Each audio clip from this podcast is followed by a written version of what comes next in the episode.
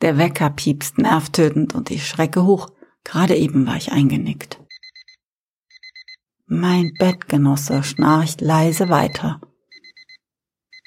Ich öffne die Augen und blicke in den dunklen Raum. Um fünf Uhr will er aufstehen, das nimmt er sich jeden Tag fest vor. Aber er hört den Wecker nicht. Das ist typisch für Matthias. Ich drehe meinen Kopf und sehe ihn neben mir liegen. Den riesigen Fleischberg, der sich Matthias nennt. Meinen Freund. Wobei Freund noch eine Untertreibung ist. Passender wäre, das einzige Lebewesen auf der Welt, das ich jemals geliebt habe. Seit zehn Jahren wache ich neben ihm auf. Wenn ich ihn so mustere, werde ich traurig. Das muss man eigentlich, wenn man sich das Blatt betrachtet, das Gott ihm ausgeteilt hat. Kurz nachdem ich bei ihm eingezogen war, starben seine Eltern schuldlos bei einem Verkehrsunfall. Das hat ihn sehr niedergeschlagen, denn viele wichtige Dinge würden jetzt nie mehr gesagt werden können. Das war nicht so schmerzhaft, weil das Verhältnis gut war, sondern weil es ausgesprochen schlecht war. Ich bin kein Spezialist für menschliche Emotionen, aber Matthias hatte ein schlechtes Gewissen. Als ob er persönlich mit seinem Wohnmobil die Motorhaube des Volvos in den Kofferraum gepresst hätte Kurz nach der Beerdigung begann er aufzugehen wie ein Stück Hefeteig. Er hörte einfach nicht mehr auf zu essen. Jedes Pfund Fleisch um seine Seele war willkommene Panzerung. Als dann seine Freundin den Weg nicht mehr mitgehen konnte, weil es kein Licht am Ende des Horizonts gab, war es um sein Seelenheil eine lange Zeit erst einmal geschehen. Ich setzte nicht eines oder zwei, sondern drei meiner Leben ein auf dem Weg durch dieses Tal. Beim ersten Mal starb er an einer Überdosis der Tabletten, die sein Psychiater ihm verschrieben hatte.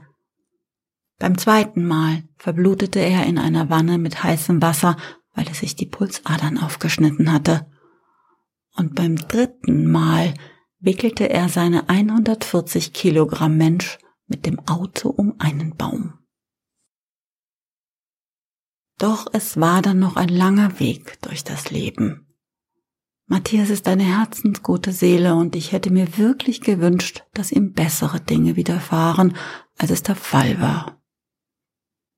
Ich versuche ihn spüren zu lassen, wie sehr ich ihn liebe und wie wichtig er ist in meinem Leben, aber es ist nicht das gleiche. Ich weiß nicht, ob ihn das überhaupt erreicht. Er hätte wirklich verdient, dass ihn jemand anders liebt als ich. Ein Mensch. Ich habe ein bisschen Angst. Dafür ist es zu spät. Ich kann fühlen, wie sich in seinem rechten Unterschenkel ein Thrombus löst es wird nicht lange dauern, bevor er zum Herzen gepumpt wird und dort den Herzinfarkt auslösen wird, der das Leben von Matthias endgültig beendet. Nachdem er unser Häuschen nur noch verlassen hatte, um in die Arbeit zu gehen und den Rest seiner Zeit mit Fernsehen und Trinken verbrachte, begannen die Unfälle. Ausgelöst durch mangelnde Körperkontrolle. Zwei, drei Promille machen die Koordination nicht nur im Moment kaputt, sondern auf Tage. Er stürzte beim Duschen und schlug sich den Kopf an. Das war mein Leben Nummer vier. Ein weiterer Sturz von der Leiter, als er versuchte, den Balkon zu streichen. Nummer sechs war die Vergiftung, als er vergaß, die Bohnen zu kochen und zu betrunken war, um das zu bemerken.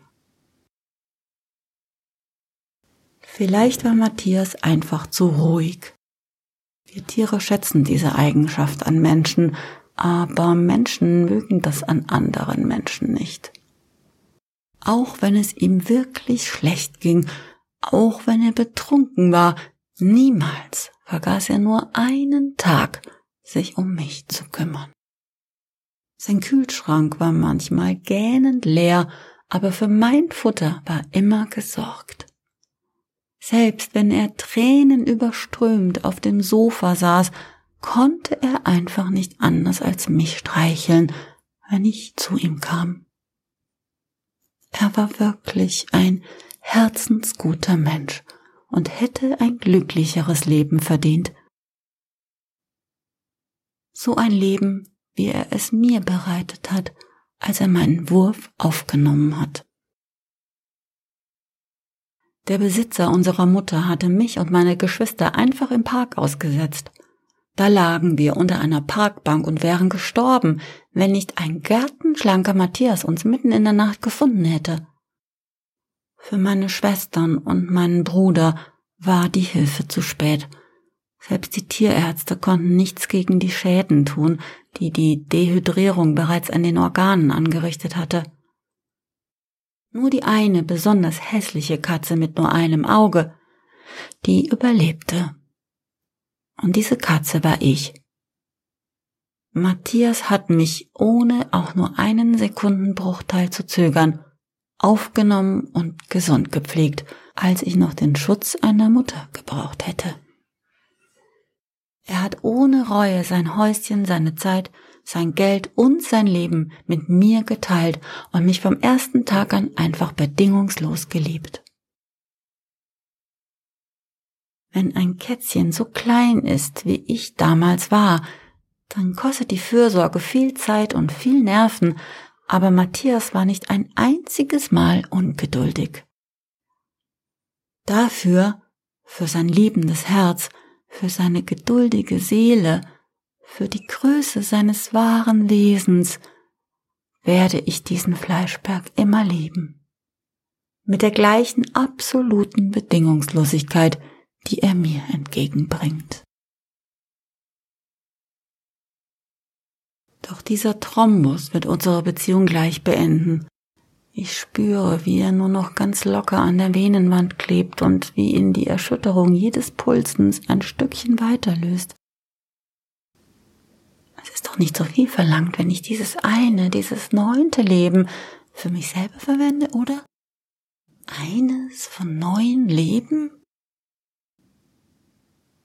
Denn Leben Nummer sieben, das war vor vier Jahren, als Matthias wieder beschloss, sein Leben umzukrempeln. Er stellte sich den Wecker auf fünf Uhr, so wie jetzt, und dann begann er vor der Arbeit joggen zu gehen.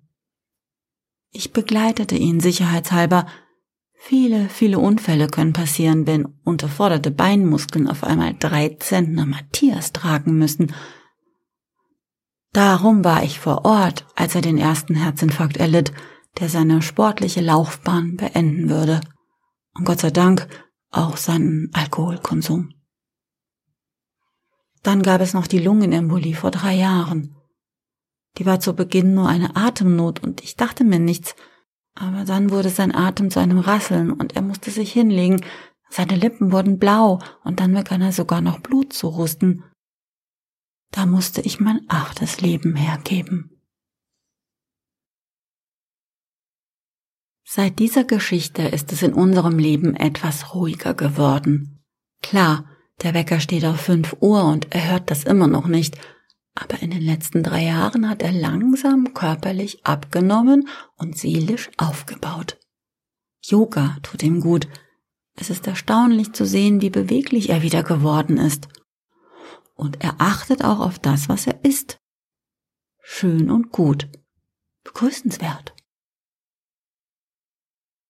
Ich glaube sogar, da ist ein anderes weibliches Wesen in seinem Leben außer mir. Ich weiß noch nicht, ob dieses Wesen ihm gut tut, aber sie riecht auf jeden Fall sympathisch. Ich würde mich wirklich freuen, sie kennenzulernen. Doch da ist dieser Thrombus, den ich spüren kann. Bald wird er sich lösen und bald wird Matthias sterben. Ich kann dieses Mal nicht mehr helfen. Kann mich genau erinnern, als ich ihn das erste Mal gesehen habe. Er hat uns jammern gehört, als er am frühen Morgen von einer Party unterwegs nach Hause war. Seine Schritte wankten, als er sich der Bank näherte. Aber als er uns entdeckte, war er auf einen Schlag nüchtern. Klar, seine Augenringe, die waren so groß, als würde er eine Brille tragen, und die Pupillen waren gläsern vom Alkohol. Aber dahinter war auf einmal völlig anwesend. Hinter dem Gift schlug ein großes Herz und es war mit einer ganzen großen Kraft für mich und meine Geschwister da. Da war er auf einmal in meinem Leben, mein Retter, mein dicker, dummer Mensch, mein Matthias.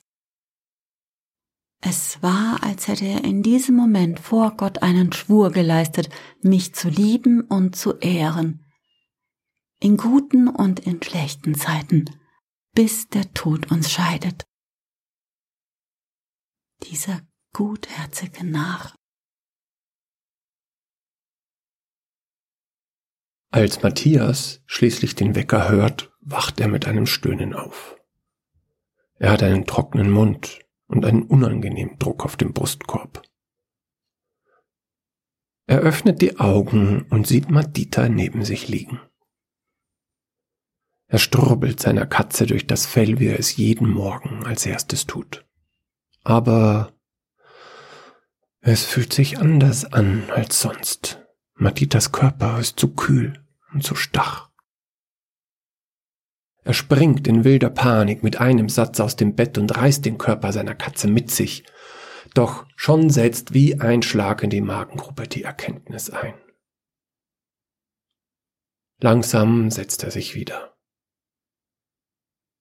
Er betrachtet den Körper der Katze, die ihn durch die dunkelsten Jahre seines Lebens begleitet hat. Respektvoll warten die Tränen eine halbe Stunde, bevor sie heiß ins Fell der Katze tropfen, die ihre neuen Leben für ihn gelassen hat.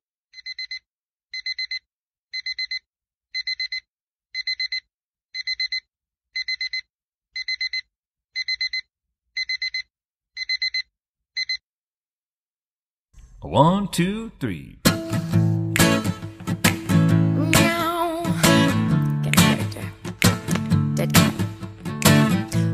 Looking down from heaven, I see my flat carcass In front of 7 Eleven. Wish I could say it was the first time, but I'm a cat. So, in terms of life, she's had nine. The first time I died, as I remember, I landed on my feet. But it was into a blender. Next life, my fancy feast cans had something in them. That really fancy thing Was botulism. took life three easy, napping on some jeans. The problem was the jeans. We're in a washing machine. Don't feel sorry for me. I've lived nine times the life that you could ever dream. Life four, I became a pillow on Pinterest. life five, I died from sheer disinterest. life six, Had the urge to feel lava on my whiskers. life seven, Chased a bird into a wood chipper. life eight, Donated my guts for tennis rackets. But turns out they don't even use cat guts. Can you put that in brackets? we'll add it in post. I hope this song wasn't a drag. I just had to let this cat out of the bag. Uh, well, technically, they're putting you in a bag. What? Yeah, I think that's like a sanitary worker. Is that what they do? They Yeah, that's what they do for a living. They clean up. wait a minute. What makes you guys Roadkill. cat experts? Well, this is cat heaven. Welcome Oh, We're dead cats. We, Oh. we welcome other with the uh, song. new arrivals. wow! You guys really put life on pause.